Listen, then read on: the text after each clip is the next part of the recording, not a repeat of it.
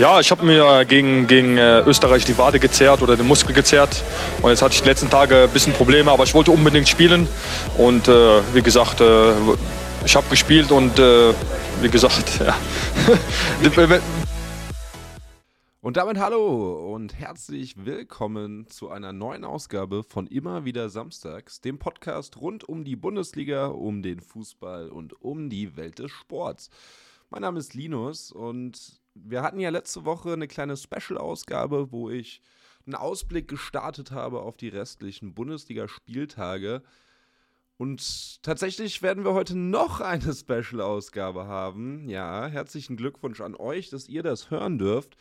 Mir ist nämlich letzte Woche noch gar nicht aufgefallen, beziehungsweise hatte ich es zu dem Zeitpunkt vergessen, dass ja schon wieder Länderspielpause ist. Ich glaube, wir freuen uns alle, äh, deutschlandweit Gerade in Corona-Zeiten sind Länderspiele gefragter denn je.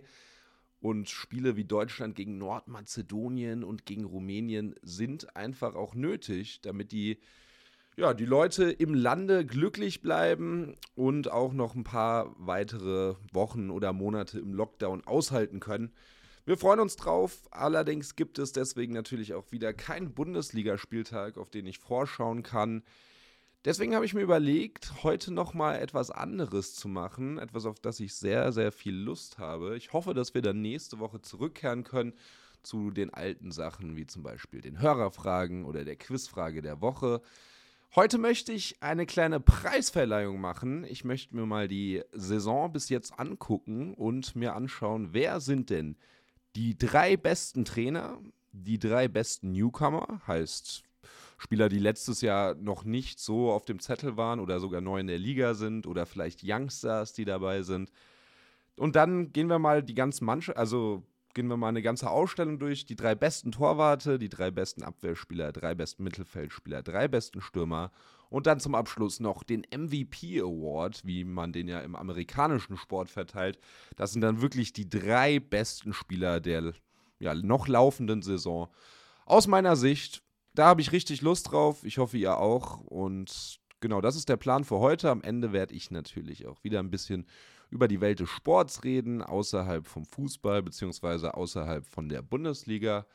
Ja, und dann könnte das eine knackige Sendung werden. Ich freue mich drauf und ich würde auch sagen, wir verlieren gar keine Zeit und fangen an. Und zwar fangen wir an mit den besten Trainern der Saison, die Top 3.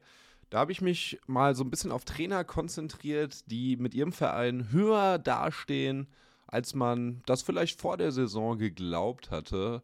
Heißt, Julian Nagelsmann, Hansi Flick sind zum Beispiel nicht auf der Liste dabei. Es sind auch keine Trainer vom FC Schalke 05 dabei, obwohl ich da ja, sind es vier oder sind es fünf, ja, zur Auswahl hatte. Leider ganz knapp den Sprung verpasst. Es gab ja bereits sieben Vereine, die den Trainer ausgewechselt haben in dieser Saison.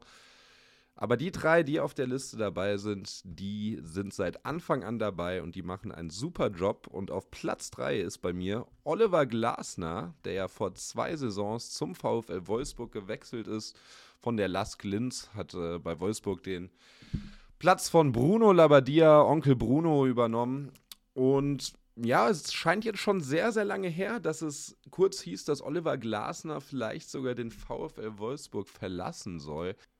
Hatte ja, ja in der Hinrunde im November so ungefähr ein bisschen Streit mit Jörg Schmatke, dem Sportdirektor vom VfL. Da ging es tatsächlich um interne Probleme, denn bei Wolfsburg lief es eigentlich die ganze Saison sehr, sehr gut und aktuell besser denn je. Deswegen war es eine gute Entscheidung von Schmatke, Olli Glasner da nicht rauszuwerfen. Hat damals gesagt, ich bin kein Trainerkiller. Und das ist ihm, glaube ich, auch hoch anzurechnen. Und Oliver Glasner hat es ihm gedankt. Der VfL Wolfsburg ist auf Platz 3 in der Bundesliga. Die Champions League ist ihnen kaum mehr zu nehmen. Die letzten fünf Spiele gab es vier Siege. Das nur, um zu zeigen, wie stark sie aktuell vor allem auch drauf sind. Mit einem überragenden Wout Weghorst vorne, einer starken Abwehr. Da sind viele interne Rekorde gebrochen worden diese Saison. Deswegen hat Oliver Glasner diesen Platz auf jeden Fall verdient, auf Platz 3 bei meinen Trainern. Auf Platz 2 kommt der Trainer, der genau in der Tabelle unter Oliver Glasner gerade steht, allerdings in meiner kleinen Trainertabelle ein Platz da oben drüber ist. Und das ist Adi Hütter von Eintracht Frankfurt. Die Eintracht spielt aktuell die beste Saison der Vereinsgeschichte bzw. der Bundesliga-Geschichte nach 26 Spieltagen. Ja, Platz 4, Champions League, sieht sehr, sehr gut aus, vor allem nach dem letzten Spieltag, wo ja Dortmund, Leverkusen, Union, Stuttgart alle gepatzt haben. Und das liegt unter anderem auch an Adi Hütter. Es liegt natürlich auch an dem Team, was in den letzten Jahren da in Frankfurt zusammengestellt wurde. Eine super Mischung aus vielen talentierten Spielern und erfahrenen Leuten. Große Transfers, die man tätigen konnte. Also seitdem ich Eintracht Frankfurt-Fan bin, gab es, glaube ich, noch nie so gute Transfers wie in den letzten drei, vier Jahren. Und ja, es ist viel Adi Hütter auch zu verdanken. Der macht da eine sehr, sehr gute Arbeit. Die Hinrunde lief sogar noch relativ durchwachsen. Aber gerade jetzt in der Rückrunde ist die Eintracht mehr oder weniger unschlagbar. Gab erst eine Niederlage bis jetzt. Und was die Eintracht einfach besser macht als in den vielen Jahren zuvor, ist die Konstanz. Also man schlägt jetzt auch mal kleinere Teams, wenn es gegen die Großen läuft, aber es läuft halt auch gegen die Großen. Und es ist wirklich, glaube ich, gerade in der Rückrunde zu sehen, die Eintracht ist nicht leicht zu besiegen. Diese Abwehrkette, die wir aufgebaut haben, ist fast nicht zu durchbrechen. Dann hast du einen saustarken André Silva, der aber auch tolle Spieler um sich rum hat vorne. Und dann läuft das halt auch. Und ich glaube, viel davon ist auch wirklich Adi Hütter zu verdanken. Immer eine sehr besonnene Ruhe, die er da ausstrahlt an der Seitenlinie. Und er verdient sich in meinem kleinen Ranking. Die Nummer zwei wird nur geschlagen von Urs Fischer, dem Trainer von Union Berlin. Ist ja erst vor zwei Jahren mit der Union aufgestiegen. Das darf man nicht vergessen. Und jetzt spielen sie um Europa mit. Aktuell Platz 7 in der Liga. Ja, und was kann man über Union noch sagen? Vor der Saison hatten die wenigsten wirklich große Hoffnung bei Union, dass man so eine gute Saison spielen kann. Viele haben sogar nicht mit dem Abstieg unbedingt gerechnet, aber mit dem Abstiegskampf. Der einzig wirklich große Neuzugang, vom Namen her auf jeden Fall, war Max Kruse. Und auch da war man sich unsicher nach seiner Zeit jetzt in der Türkei, ob er denn wirklich noch so stark ist wie in Bremen und ja, das ist er. Max Kruse hat der Union groß geholfen diese Saison. Viele Tore, viele Vorlagen gemacht, war aber auch lange ausgefallen. Und auch dann hat Urs Fischer da immer elf sehr, sehr starke Spieler auf den Platz geschickt, die das Geschehen kontrollieren konnten. Große Sieger eingefahren, unter anderem gegen Borussia Dortmund, unentschieden gegen die Bayern. Und das mit wirklich einem Kader, der vom Namen her ja, vielleicht nicht mal Top 13, Top 14 ist. Aber beziehungsweise jetzt natürlich schon. Wir haben uns alle verliebt in die Spieler, die bei Union spielen. Urs Fischer ist da der Kapitän dieses Schiffes und deswegen sage ich herzlichen Glückwunsch und genießt den Platz an der Sonne, Urs. Was mir gerade aufgefallen ist, man sagt ja immer, was für starke Trainer Deutschland hat, auch jetzt gerade mit den vier deutschen Trainern im Champions League Viertelfinale. Aber diese Top 3, die ich gerade gemacht habe, hat nur Nachbarländer von Deutschland, beziehungsweise die direkten Nachbarn, Österreich und die Schweiz. Glasner und Hütter aus Österreich, Urs Fischer aus der Schweiz. Also nicht schlecht, coole Sache. Und wir gehen weiter und kommen zum besten Newcomer der Saison. Bei dieser Kategorie geht es nicht nur um junge Spieler, das äh, würde man ja vielleicht meinen, dass Newcomer auch Youngsters sind. Nee, es geht um Spieler, die man vielleicht vor der Saison nicht so groß auf der Rechnung hatte, die man letzte Saison vielleicht so nebenbei kannte, aber die einen riesen Schritt gemacht haben die Saison, beziehungsweise vielleicht waren sie letzte Saison noch gar nicht da, sind Neuzugänge, die man aber trotzdem, von denen man nicht allzu viel erwartet hatte. Ich glaube, ihr versteht, was ich meine. Auf Platz 3 ist bei mir Edmund Tapsoba von Bayer 04 Leverkusen, Innenverteidiger, der diese Saison ja auf jeden Fall die Chefrolle übernommen hat in der Innenverteidigung bei Leverkusen, gerade mit den Bänderausfällen, die es ja eigentlich immer gibt. Einer fehlt meistens, Sven oder Lars, beenden ja auch leider ihre Karriere nach der Saison. Aber auch einem Jonathan Tah hat er da diese Rolle abgelaufen. Edmund Tapsoba, wirklich einer der stärksten Leverkusen-Spieler. Vielleicht ein Grund, dass es nicht noch schlechter aktuell läuft bei Leverkusen, die ja eine ja, miserable Rückrunde spielen, kann man schon sagen. Tabsoba ist ein absolutes Biest, bringt alles mit, was man braucht. Zweikampf stark, Kopfball stark, spielt tolle Pässe, viele weite Bälle sogar. Torgefährlich ist er auch, beziehungsweise ein Tor hat er erst gemacht, aber taucht immer gefährlich nach Ecken zum Beispiel aus, äh, auf vorne. Und das Tor, was er gemacht hat, war auch ein Last-Minute-Tor, was er mit dem Fuß richtig schön gemacht hat. Also auch die Technik besitzt er, besitzt er und deswegen ist Edmund Tapsuba meine Nummer 3. Meine Nummer 2 ist ja auch ein Abwehrspieler, der aber auch gerne mal vorne in, ja, in der Offensive spielt, über links außen. Das ist Angelino von RB Leipzig, der 24-Jährige, ganz frisch 24 geworden. War ja letzte Saison auch schon bei Leipzig, ausgeliehen von Manchester City, kam da, glaube ich, im Winter letzten Jahres, hat dann aber im letzten Halbjahr nicht mehr allzu viel zeigen können, hat ein paar Spieler hat er gespielt, aber der Name Angelino war jetzt keiner, der groß durch die Fußballstadien gesungen wurde. Und diese Saison hat er einfach einen Riesenschritt gemacht. Überragende Spiele für Leipzig, die zuerst im Sommer die Laie nochmal verlängern konnten und jetzt, glaube ich, im Februar sogar, also im letzten Monat, die Kaufoption gezogen haben und da kann sie sich wirklich glücklich schätzen. Angelino spielt tolle Bälle, tolle Flanken, sehr, sehr torgefährlich und ich glaube, das ist einer, ja, mit dem werden wir noch ganz, ganz viel Spaß haben in den nächsten Jahren. Und deswegen ist er bei mir auf Platz 2 bei den besten Newcomern und wird nur noch von einem getoppt. Und das ist einer, über den habe ich schon öfters in dieser Sendung geredet. Und ich glaube, wir wissen alle, dass es sich hierbei um Silas Wamangituka handelt.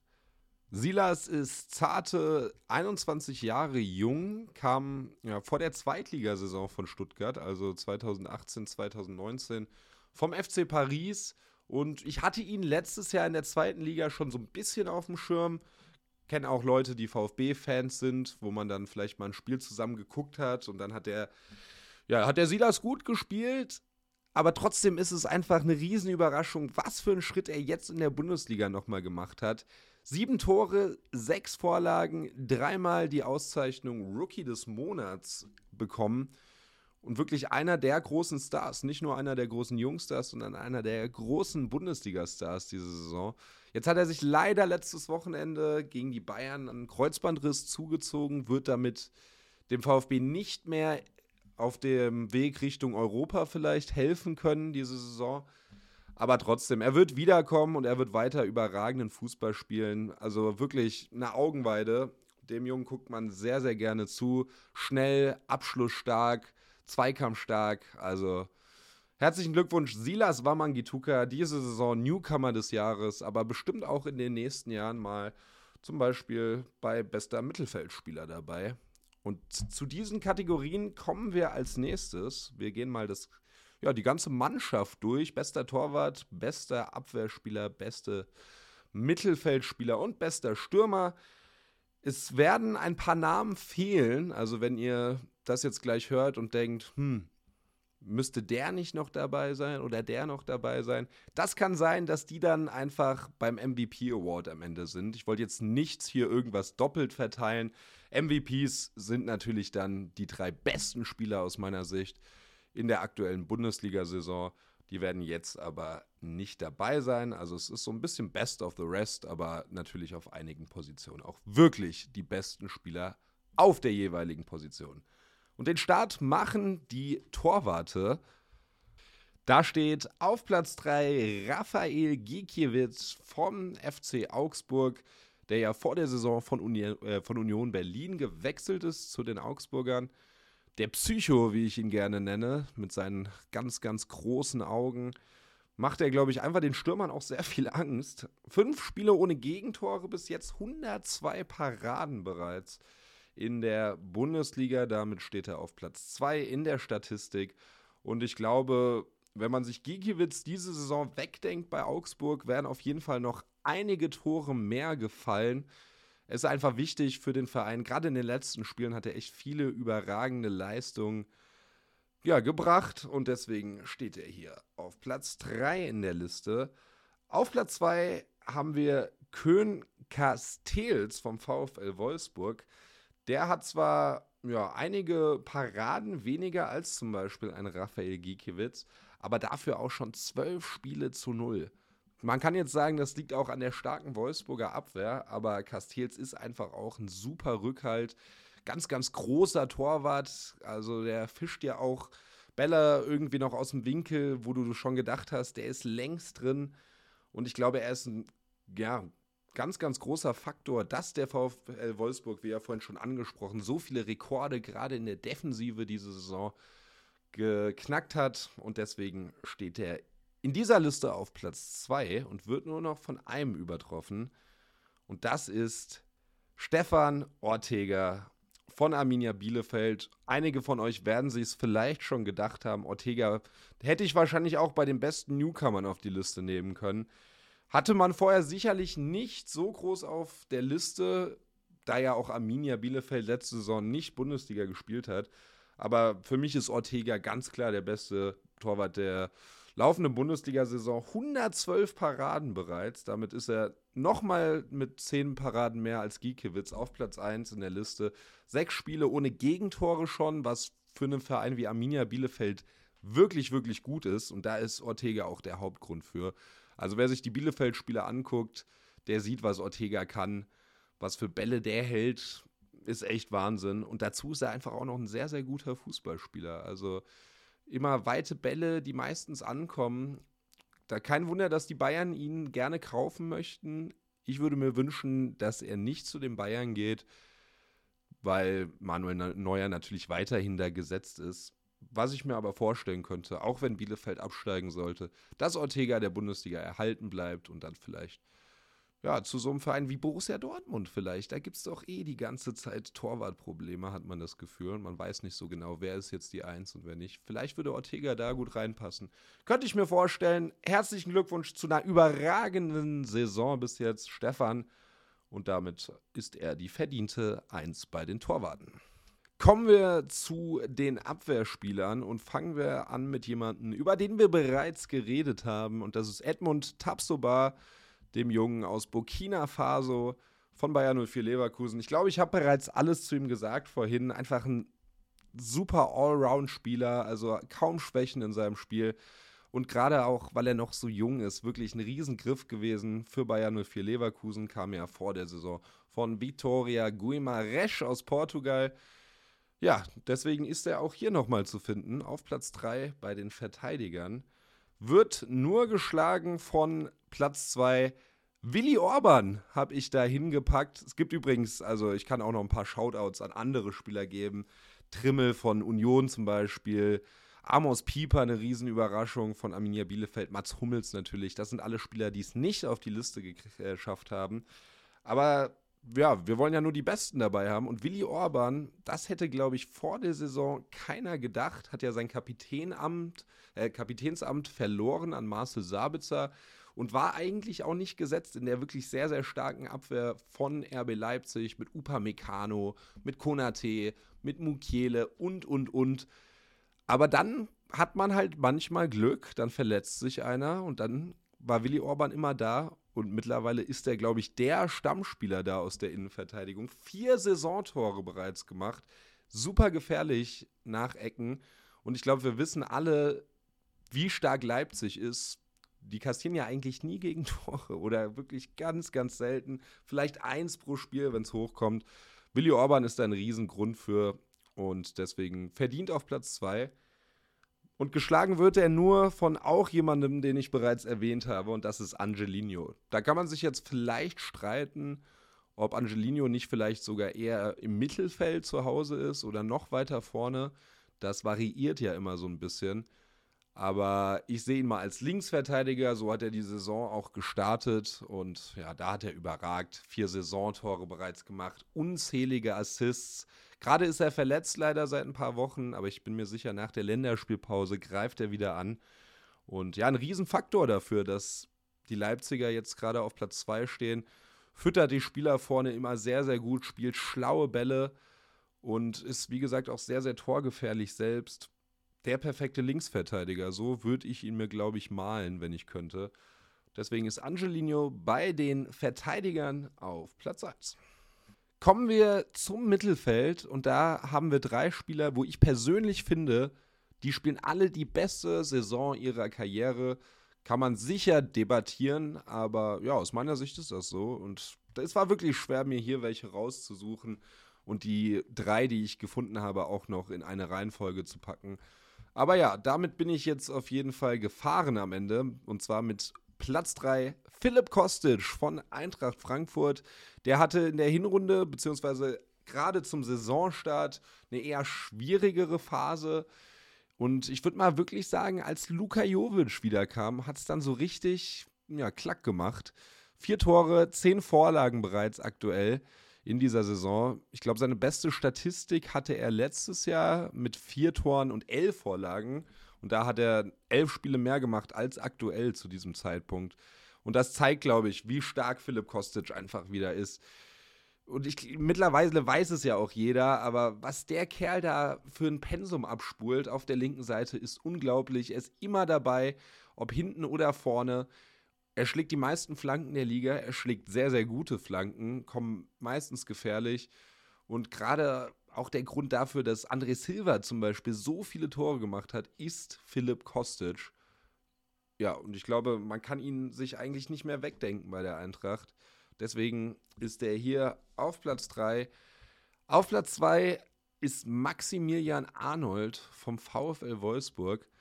Der hat aktuell drei Tore und fünf Vorlagen. Das ist okay. Also von der Statistik her würde man sich jetzt vielleicht denken, eher mittelmäßig. Arnold ist ja auch ein eher offensiverer Spieler, der gerne mal abschließt. Ja, das war er immer. Aber unter Oliver Glasner spielt er einfach eine viel defensivere Rolle und das macht er überragend. Also ab und zu sieht man ihn sogar daneben den Innenverteidigern spielen. Aber er gestaltet das Spiel einfach. Und ich glaube fast, ja, mit Wout Weghorst, wenn nicht sogar vor Wout Weghorst, dass er der wichtigste Spieler ist beim VfL Wolfsburg. Spielt tolle Pässe, spielt äh, tolle lange Bälle auch, die meistens ankommen. Er schlägt alle Standards, die Ecken, die Freistöße, nachdem Wolfsburg so gefährlich ist. All das liegt an Maximilian Arnold und ich glaube, die wären sicher nicht auf Platz 3 aktuell, wenn sie diesen Spieler nicht im Team hätten. Und er ist ja auch noch sehr, sehr jung. 25, 26 Jahre, meine ich. 26 äh, ist er. Das vergisst man manchmal, weil er ja doch schon sehr, sehr lange in der Bundesliga spielt. Aber ich finde, er spielt aktuell seine beste, ja, seine beste Saison und ist hier auf Platz 2 in der Liste. Geschlagen nur noch von einem. Und da muss ich nach München gehen und da muss ich Thomas Müller auf diese Position setzen. Ein paar würden vielleicht sagen, dass er doch noch ein bisschen offensiver spielt, dass man ihn vielleicht sogar als Stürmer nennen kann. Das finde ich nicht. Für mich ist der ja so ein offensiver Mittelfeldspieler, das spielt er ja auch jetzt unter Hansi Flick, überragend. Also was soll man da noch sagen? Zehn Tore, 14 Vorlagen in 24 Spielen heißt ein Scorerpunkt pro Spiel aktuell. Das ist einfach super. Und auch sonst macht er viel fürs Team. Das muss man einfach mal sagen. Was der für Bälle teilweise spielt, es macht einfach Spaß, ihm zuzugucken. Er ist ja nicht unser klassischer Techniker, Trickser. Manchmal sagt man, sagen ja auch viele zu Unrecht eigentlich, dass er dann auch Glück hat, vielleicht, dass so ein Ball ankommt. Das glaube ich nicht. Das ist alles Instinkt bei ihm. Und er ist an fast jedem Bayern-Tor beteiligt, wenn man sich die Spieler anguckt oder vielleicht in der Konferenz guckt und dann schaltet man zu einem Tor von den Bayern. Thomas Müller ist meistens beteiligt. Ja, und er ist jetzt schon so lange dabei in der Bundesliga, aber ich glaube, dass er noch nie wirklich eine bessere Saison gespielt hat. Nicht mal die letzte Saison, wo er schon super stark war. Ja, und deswegen ist er auf Platz 1 bei den Mittelfeldspielern. Es ist auch nicht der letzte Bayern-Spieler, den ihr heute noch hören werdet. Aber dazu mehr dann wahrscheinlich in unserem kleinen MVP-Race nachher. Vorher gucken wir uns noch die drei besten Stürmer an. Wie gesagt, wenn ihr da jetzt jemanden vermisst, stehen die Chancen ganz gut, dass der vielleicht dann beim MVP-Battle dabei ist. Ja, auch hier war es schwer. Es gab so viele, wie jede Saison natürlich, so viele gute Offensivspieler, gute Stürmer, gute Flügelspieler. Der einzige Flügelspieler wirklich, der es geschafft hat ins Team, ist unsere Nummer 3 und das ist Jaden Sancho. Sechs Tore, neun Vorlagen aktuell. Ja, viele böse Zungen würden wahrscheinlich behaupten, dass er eine schlechtere Saison als die letzte spielt. Das liegt, glaube ich, aber auch daran, dass Dortmund insgesamt eine deutlich schlechtere Saison spielt. Jetzt hat man sich unter Edin Terzic ein bisschen gefangen. Seitdem läuft es auch für Sancho gut. In der Hinrunde hat er ja noch ein bisschen enttäuscht. Seitdem der überragende Spieler wieder wirklich an fast jedem Tor beteiligt. Einfach ein, ein klasse Kicker. Dem guckt man so gerne zu. Technisch stark, super Dribbler, torgefährlich und er spielt wirklich die schönsten Pässe der Liga. Das muss ich einfach mal sagen. Jetzt ist er leider verletzt aktuell, wird wahrscheinlich auch nach der Länderspielpause noch ein, zwei Wochen fehlen. Muskelbündelriss.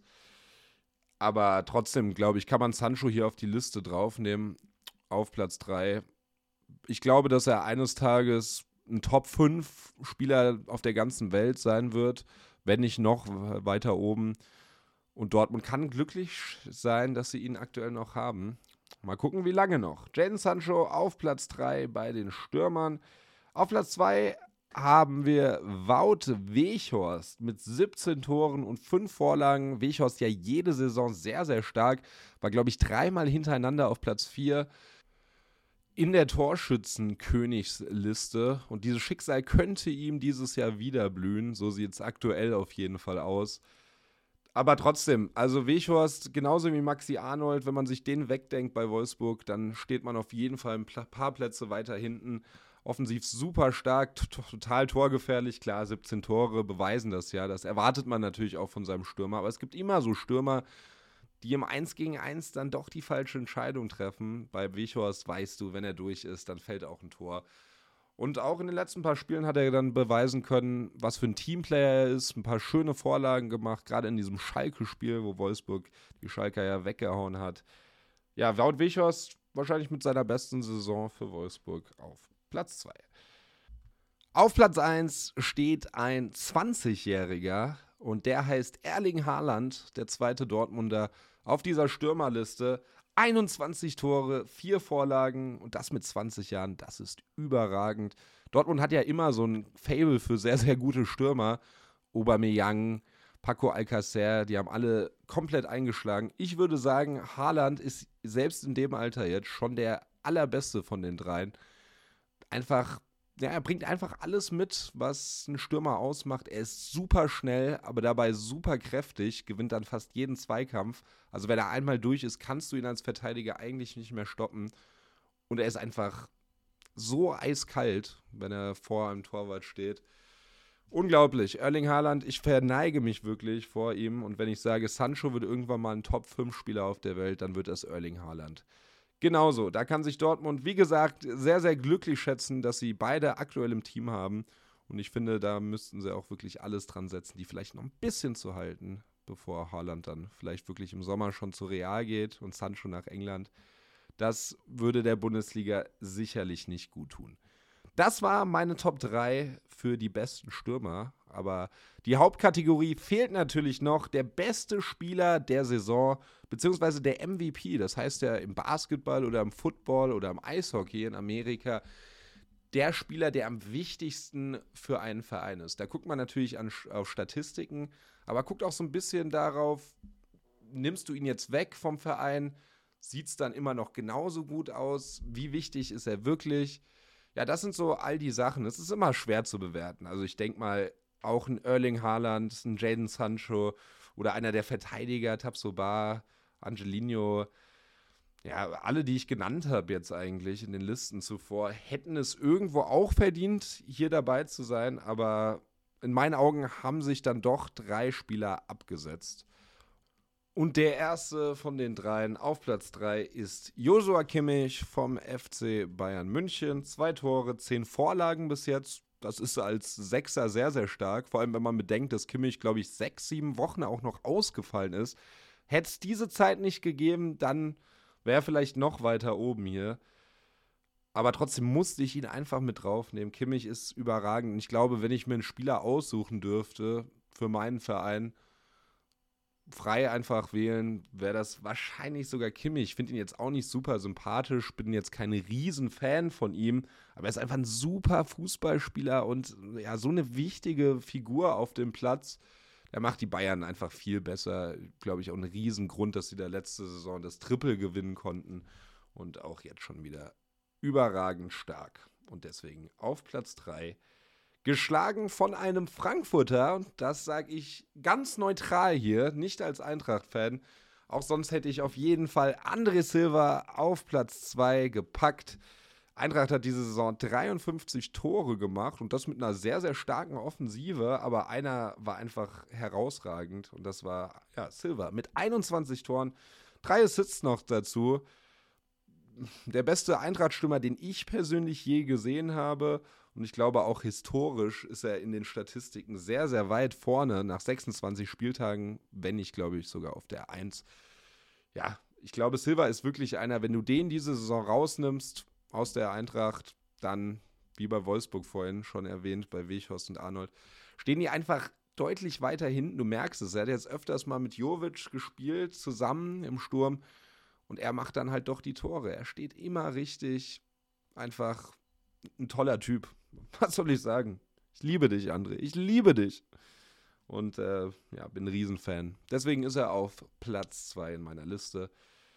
Und jetzt kommen wir zu meiner Nummer 1, zum Spieler der Saison. Ich habe lange überlegt, aber ihr könnt es euch wahrscheinlich schon denken. Auf Platz 1 ist Nils Seufert von Arminia Bielefeld. Kein Tor bis jetzt, aber wenigstens schon eine Vorlage in 13 Spielen. Und bitte? Ah, okay. Ja, ich höre gerade auf meinem Ohr, dass Nils Seufert doch nicht auf Platz 1 ist, sondern Robert Lewandowski hat es geschafft. 35 Saisontore, 6 Assists sogar noch dazu. Das ist einfach überragend. Also, was da passiert, hat man zuvor noch nie gesehen. Man dachte, letzte Saison ist vielleicht das Limit schon erreicht worden, aber er wird immer besser. Hat jetzt schon die meisten Tore, die er je geschossen hat in der Bundesliga nach 26 Spieltagen. Wird den uralt Gerd Müller-Rekord brechen, da bin ich mir sehr, sehr sicher, wenn keine Verletzung dazwischen kommt. Er ist der beste Spieler der Welt aktuell und auf jeden Fall der beste Stürmer, der beste Torschütze. Er steht immer richtig. Es ist eigentlich unglaublich, wie richtig man immer stehen kann. Wie kann man 35 Saisontore nach 26 Spielen machen? Fragt mich nicht. Und auch als Nicht-Bayern-Fan muss man das einfach bewundern. Robert Lewandowski, herzlichen Glückwunsch. Ich glaube, es war keine große Überraschung. Du bist und wirst auch am Ende der Saison der MVP sein. Das war es mit meinen Saisonauszeichnungen. Ja, nach dem 26. Spieltag. Vielleicht wird sich noch ein bisschen was verändern, gerade mit Verletzungen und allem drum und dran könnte die Liste ein bisschen anders aussehen am Ende der Saison. Aber ich glaube gar nicht großartig und ja, wegen der Länderspielpause hat sich das angeboten, mal so eine Sendung wieder zu machen. Ab nächster Woche dann wahrscheinlich wieder normal. Außer ihr wünscht euch, dass, dass wir vielleicht äh, nochmal sowas machen. Ja, mir hat es auf jeden Fall sehr viel Spaß gemacht. Ich hoffe euch auch. Und jetzt kommen wir zum Abschluss noch zu den News aus aller Welt. Ja, so wirklich tolle News gibt es leider aktuell nicht. In der NBA zum Beispiel verletzen sich gerade alle Topspieler. Da müssen wir jetzt gar nicht zu sehr ins Detail drauf eingehen, aber es ist immer zum Ende einer Saison, gerade im Basketball, kann das schon mal ganz, ganz schnell passieren. Ist natürlich sehr, sehr schade. Auch keine guten Nachrichten gibt es aus Tokio, die Olympischen Sommerspiele, die ja, ja stattfinden sollen, diese, dieses Jahr noch, diesen Sommer, genauso wie die Fußball-Europameisterschaft übrigens.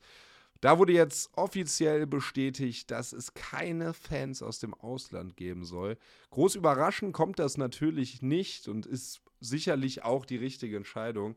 Aber es ist einfach verdammt traurig. Ich bin so ein riesen Olympia-Fan, guck mir wirklich jede Sportart an, guck mir, ja, sitzt da zwei Wochen lang vorm Fernseher.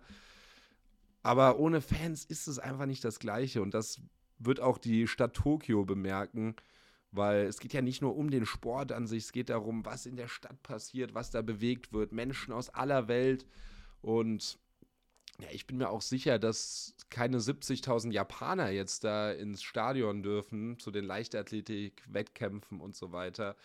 Und das ist einfach verdammt traurig. Also, wenn es nach mir geht, könnte man sowohl die Olympischen Sommerspiele als auch die Europameisterschaft in ganz Europa, darf man nicht vergessen, auch kein Super-Timing, so ein Turnier zu starten, könnte man gerne absagen. Dann nehmen wir noch die WM in Katar nächstes Jahr mit die kann man sowieso absagen und dann hat man vielleicht mal eine Zeit lang keine großen Sportevents, beziehungsweise kann sie dann nächstes Jahr nachholen, wenn dann vielleicht wieder Fans dabei sein dürfen. Aber wenn, dann möchte ich auch alle Fans dabei haben. Sonst ist es nicht schön, sonst hat keiner groß Lust zuzugucken. Und ja, so ist das. Das ist meine Meinung. Da haben vielleicht andere andere Meinungen. Ich weiß, es geht auch um viel Geld. Du kannst so ein äh, ja, Turnier, so eine Veranstaltung ja nicht komplett absagen, aber vielleicht kann man es ja doch noch mal ein bisschen nach hinten verschieben. Ja, muss man sehen. Sehr, sehr schade ist das. Corona macht auch den Sport ein wenig kaputt. Ja, und auch die letzte Meldung ist leider gar keine schöne. Da gehen wir nochmal zurück in den Basketball. Und zwar ist ja, Lakers-Legende Elgin Baylor verstorben am gestrigen Montag im Alter von 86 Jahren. Also hat ein langes Leben geführt, aber es ist trotzdem schade. Elgin Baylor wird bei vielen Experten bestimmt ein Top 25, Top 30 Spieler aller Zeiten sein. Eine absolute LA-Legende, eine Lakers-Legende. Magic Johnson, der große Lakers-Spieler, hat ja, sich bereits gemeldet, gesagt, einer der ersten Highflyer der NBA, ein Pionier des Sports und ja, Ruhe in Frieden, Elgin Baylor. Danke für all die Erinnerungen und es ist einfach auch gerade für den Sport keine so schöne Zeit. Aber wir gucken natürlich trotzdem mit Freude und mit Optimismus in die Zukunft. Und zwar auf nächsten Dienstag, würde ich mal sagen, wenn die nächste Folge immer wieder samstags rauskommt. Da freue ich mich sehr drauf. Ich hoffe, ihr hattet Spaß an der Sendung. Hoffe, dass ihr mit den Ranglisten einverstanden seid, die ich gemacht habe. Falls ihr da eine andere Meinung habt, dann möchte ich sie nicht hören, weil meine richtig ist. Nein, ihr könnt natürlich auch gerne eure Meinung dazu teilen. Da freue ich mich immer sehr. Ja, und dann bleibt mir eigentlich gar nicht viel mehr übrig, als mich zu bedanken fürs Zuhören und Tschüss zu sagen. Bis nächste Woche.